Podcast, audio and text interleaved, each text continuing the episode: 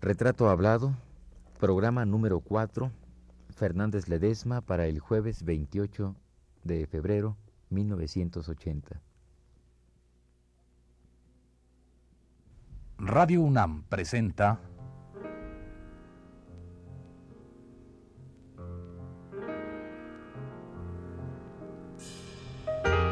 Retrato Hablado.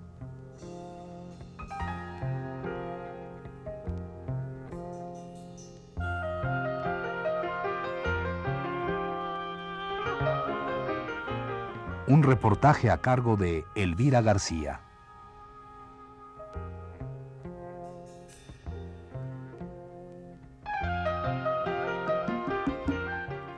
Gabriel Fernández Ledesma.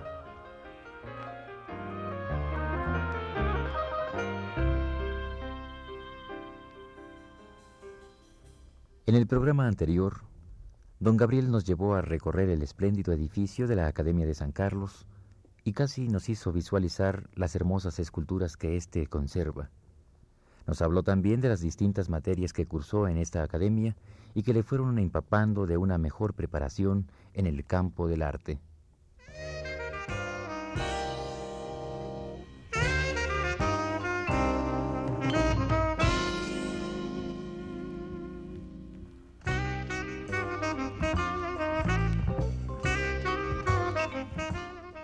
Hoy entramos de lleno a sus primeros trabajos formales, cuando todavía adolescente debe realizar calcas de planos ejidales en el Archivo General de la Nación, empleo que no le deja grandes satisfacciones, pero que le ofrece una posibilidad económica estable.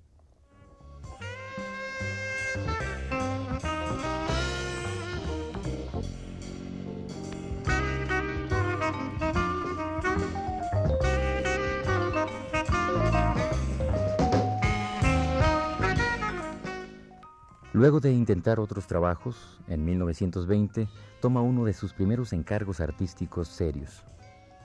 Realizar los lambrines de cerámica destinados a la decoración de la nave del exconvento de San Pedro y San Pablo, en cuyo seno se alojó durante muchos años la Hemeroteca Nacional. El mismo Fernández Ledesma nos explica en qué consistió este trabajo.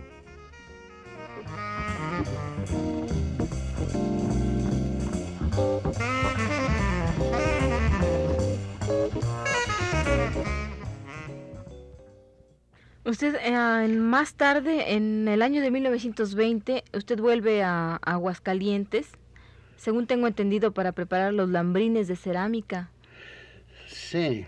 con los que se iba a decorar la hemeroteca, ¿no? Debo decirle a usted el antecedente de todo esto, porque todo se va ligando en la vida. Cuando yo trabajé en ese departamento de antropolo de etnografía, que le digo a usted tenía a sus órdenes Mendizaol, yo ya había ah, tenido ah, contacto y colaboración de trabajo también independientemente eh, en, algunos ah, diarios de la capital. Había hecho algunos dibujos que se publicaron, había ilustrado un libro de un hermano mío, escritor, ilustré un libro y a mitad o a la limón con Siqueiros, que también hizo parte de las ilustraciones de ese libro, un libro que se llamaba Con la sede en los labios, de Enrique Fernández Ledesma. Bueno, había tenido yo contactos ya con Montenegro, contactos de trabajo, y nada más.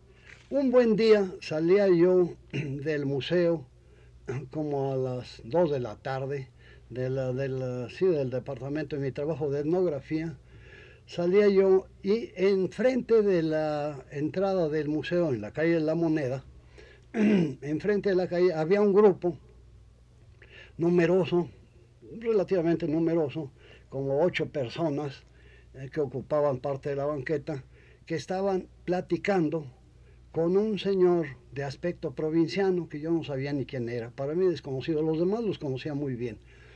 Estaba allí Montenegro, a quien yo conocía, estaba allí Carlitos Pellicer, que también conocía yo muy bien, porque Pellicer, cosa curiosa, siempre desde estudiante, siempre iba a la Academia de San Carlos a ver las estatuas, a meterse a las clases, siempre se interesó mucho por la cosa de las artes plásticas. Él, a la pinacoteca, que era una pinacoteca interesante, en que había cosas, eh, pues a mí nunca me interesó la pintura colonial, pero había otras cosas bastante buenas, obras de los Rodríguez Juárez, había eh, pintura moderna también.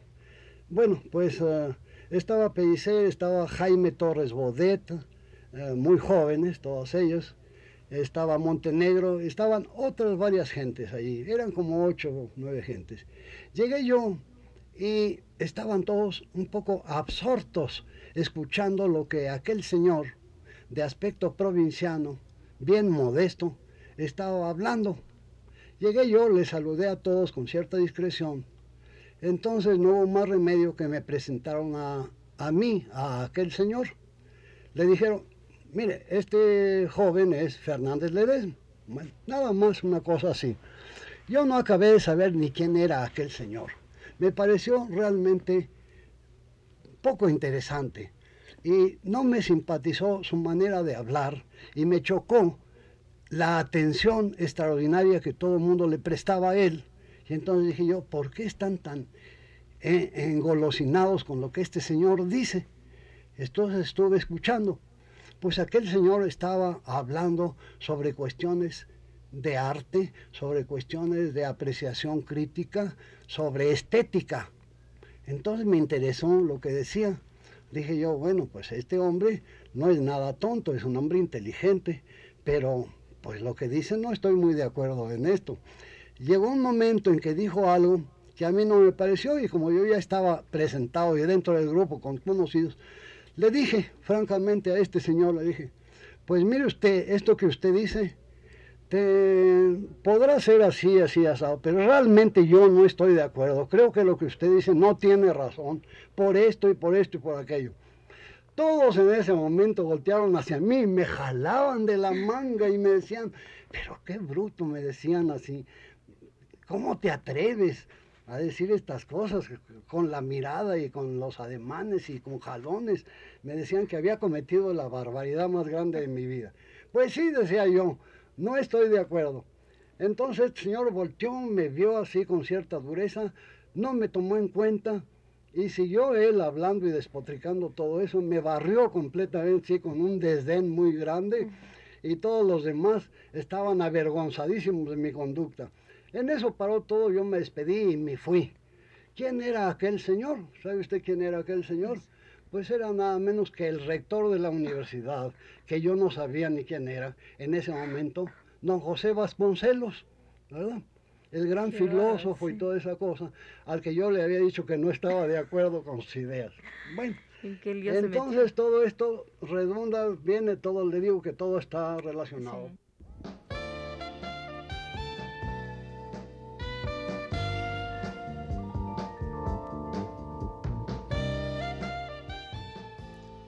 Por un tiempo, Fernández Ledesma continúa trabajando en la decoración hasta llegar a ejecutar en la ciudad de Puebla los elementos de decoración a base de cerámica que han de servir para el exterior del pabellón de México en Río de Janeiro.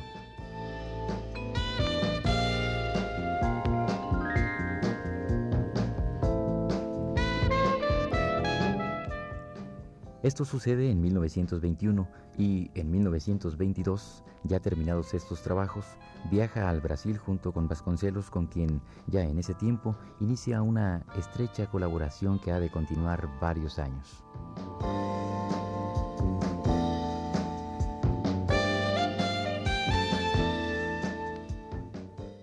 Después, Vasconcelos estaba preparando ya una serie de viajes para promover la federalización de la enseñanza y la creación de la Secretaría de Educación Pública, que no existía.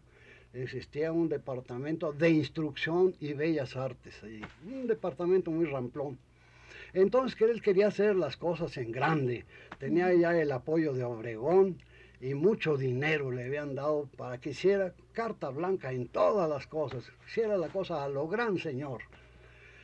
Pues entonces preparaba viajes para eh, ir a todos ah, eh, los estados a las municipalidades inclusive, eh, disponer el ánimo de gobernantes y de todo el mundo en favor de la transformación educativa del país. A esa gira le acompañaron una serie de gentes. A él le gustaba mucho pues ah, descubrir elementos nuevos, jóvenes, para incorporarlos a la tarea educativa. Entonces se fueron de viaje, se fueron de viaje. Y según me platicaron algunos compañeros, pues claro, en el viaje preguntó, oye usted, ¿y quién es aquel muchacho que se atrevió a descalificarme y a decirme que no estaba de acuerdo conmigo? ¿Quién es? Ah, ni se acuerde usted de eso. Ese es Fernández de Delma. Ah, que ni me acuerdo, pero ¿cómo no me voy a acordar? Me pareció de mucho valor civil y creo que es una gente inteligente. Mire, yo lo voy a llamar a que venga a unirse con nosotros. y efectivamente le puso un telegrama a don Luis Castillo Ledón, que era el director del museo, del Museo Nacional. Y otro telegrama a mí, invitándome a que si yo deseaba me uniera a la comitiva que ya estaba en Guadalajara o que iba a llegar a Guadalajara. Yo naturalmente, pues, ah,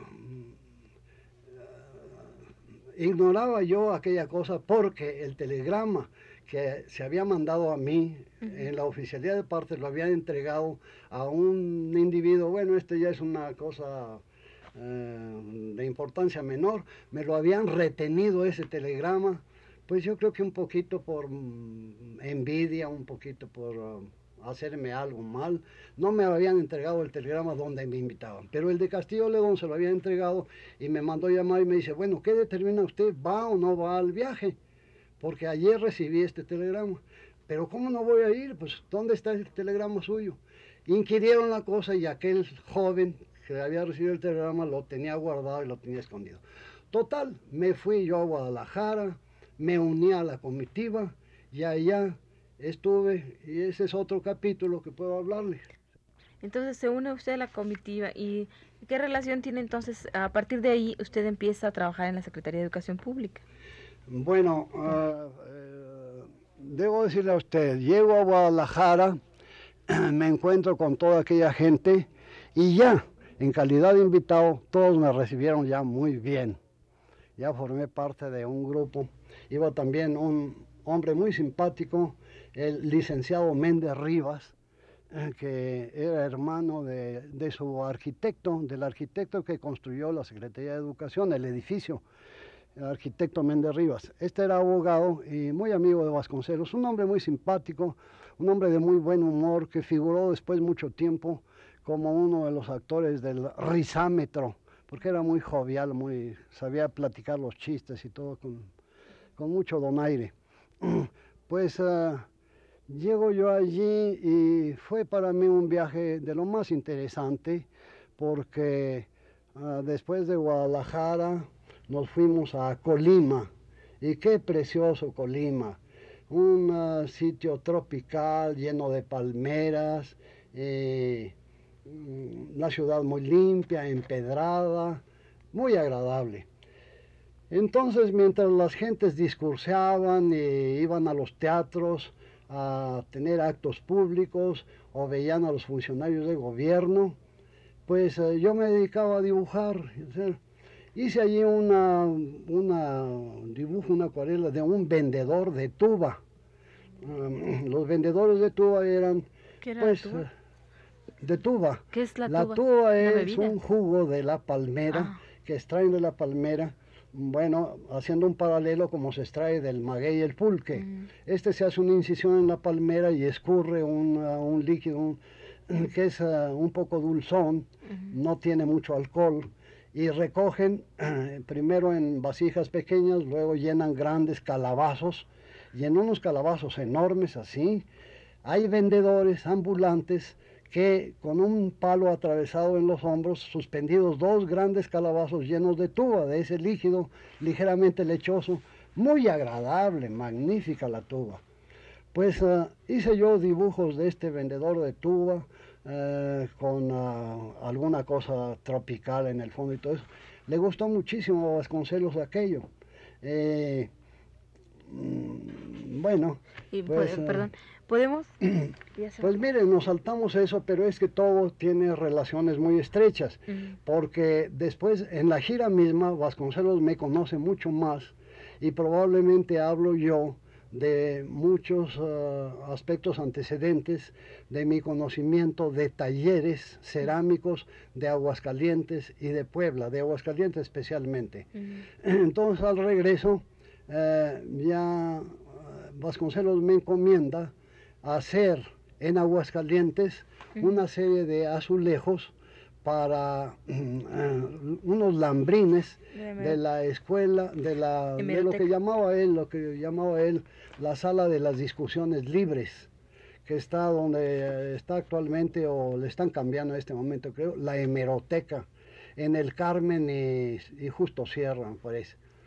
Entonces eh, se hicieron miles y miles de azulejos que están en, en, ese, en esa nave del ex, convento de San, Pedro y San Pablo.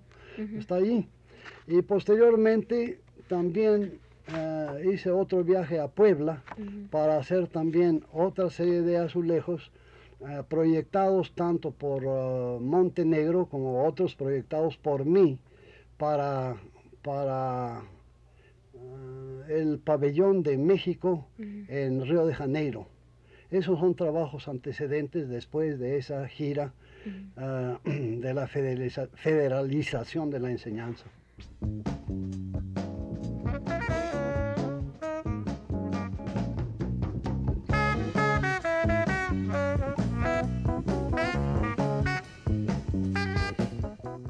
Y paralelamente a sus trabajos en cerámica, Gabriel, que siempre se caracterizó por ser un hombre extremadamente inquieto en materia artística, comienza a experimentar por sí mismo la técnica del grabado de madera, de cuya obra se conocen buenos resultados. Al poco tiempo de su regreso del Brasil, el licenciado Vasconcelos le nombra director artístico del pabellón de cerámica de la Facultad de Ciencias Químicas.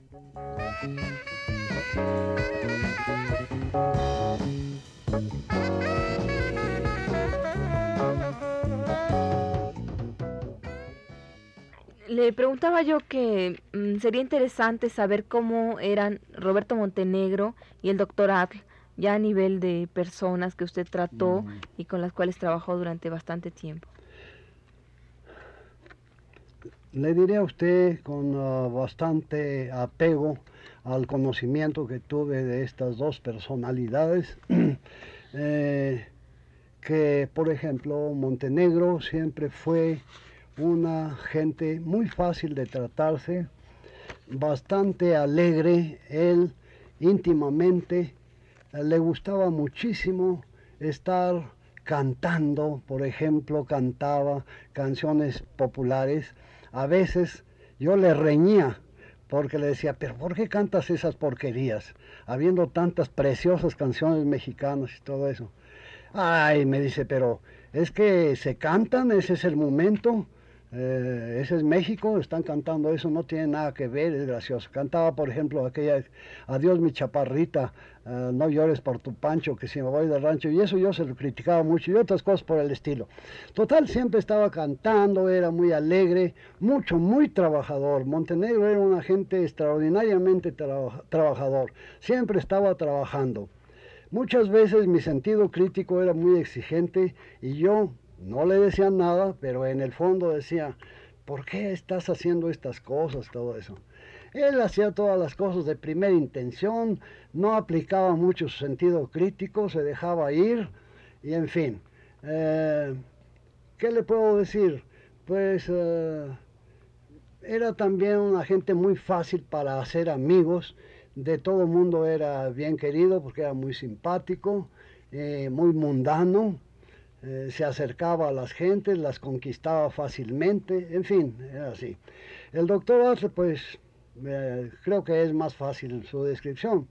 Era un talento natural desbordante, un viejo loco, eh, fiel a su locura, mentiroso, de esas gentes que hacen mentiras que parecen verdades y dicen verdades que parecen mentiras. Así era contradictorio. Eh, sumamente simpático, eh, con muchos, eh, deseos de encontrar el cogollo, la esencia de muchas cosas mexicanas. Entonces, con esa apetito múltiple de ser escritor, pintor, vulcanólogo, investigador, una serie enorme de cosas, pues al fin y al cabo yo creo que una gente que tiene muchísimas eh, vocaciones y se dedica a todas ellas, se pierde un poco más o menos. Yo creo que a mí me ha pasado algo de eso también. Pero me identificaba yo muy bien con el doctor que por cierto, pues hay anécdotas antecedentes de cómo conocí yo al doctor Atl. Antes de llegar a México, recuerdo que ah, él publicaba una revista que se llamaba Acción Mundial. Y en esa Acción Mundial me interesaba a mí mucho, pero no llegaba a circular en la provincia, en Aguascalientes no llegaba. Entonces se nos ocurrió a un compañero mío y a mí escribirle al doctor Atl pidiéndole que nos mandara una colección completa de Acción Mundial no suscripción, un regalo de toda la colección completa. Entonces estuvieron de acuerdo, sí, vamos a escribirle. Yo iba a redactar la carta, pero escribirle cómo. Ah, pues escribirle. No en papel especial, no, en un papel un papel sucio, un papel maltratado y escribirle con una pluma, no, con el rabo de la pluma, el rabo del manguillo mojado en la tinta, que se mancha todo, mucho mejor que se manche. Así le escribí al doctor eh, diciéndole más o menos, estimado compañero, Hemos visto su número de su revista Acción Mundial, nos parece sumamente interesante. Somos unos estudiantes, tal cosa, de tal cosa, estamos en la provincia, deseamos que nos regale usted una colección completa de Acción Mundial y todo eso lo esperamos a vuelta de correo. Sus ah, futuros compañeros fulano y sutano. ¿Qué dio por resultado esto? Que inmediatamente a vuelta de correr tuvimos rollos y rollos de la acción mundial. Así es que yo conocía muy bien al doctorado. Así era el doctorado, simpatiquísimo.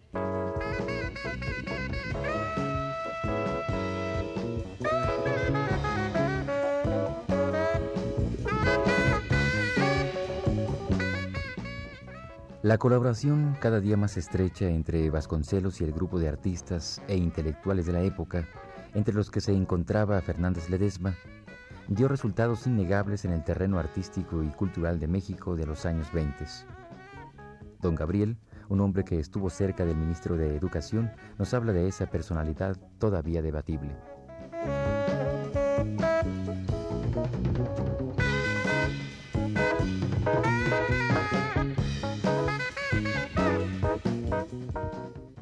Yo quisiera preguntarle, ¿qué opinión tiene usted del hecho de que los artistas se unan en este momento al trabajo que ofrece Vasconcelos en el trabajo en el, dentro del medio estatal?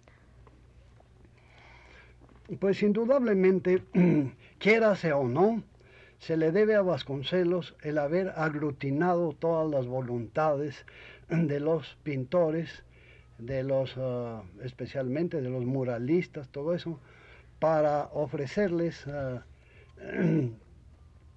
así como se le da a, una serie de campesinos, se les da una gran extensión de tierras, él repartió como si fuera un reparto también agrario, repartió muros y muros para que los ah, pintores hicieran también su, su obra.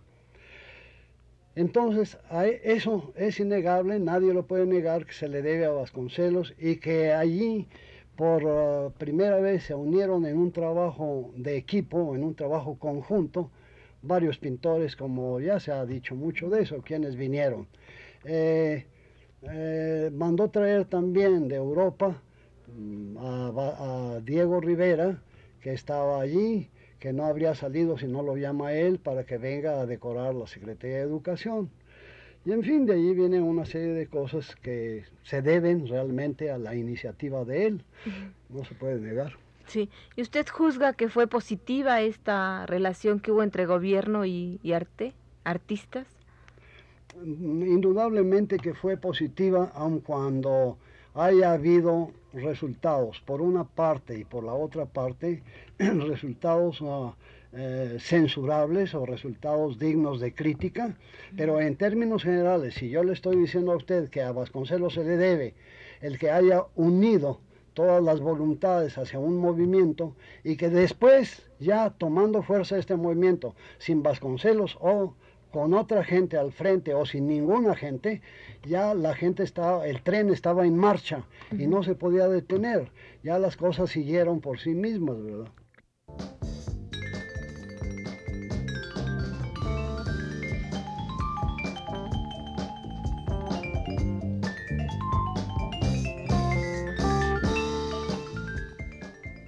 Esta fue la cuarta parte del programa sobre Gabriel Fernández Ledesma.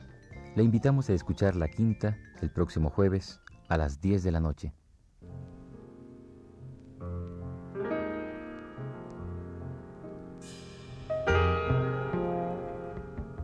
Radio UNAM presentó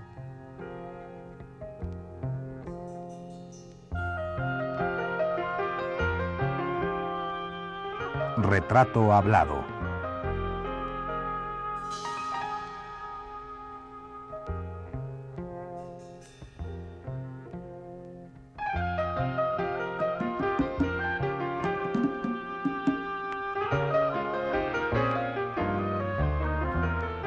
Un reportaje a cargo de Elvira García.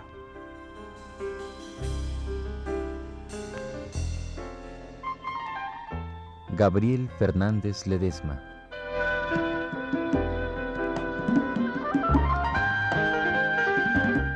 Conducción técnica a cargo de Arturo Garro, en la voz de Fernando Betancourt.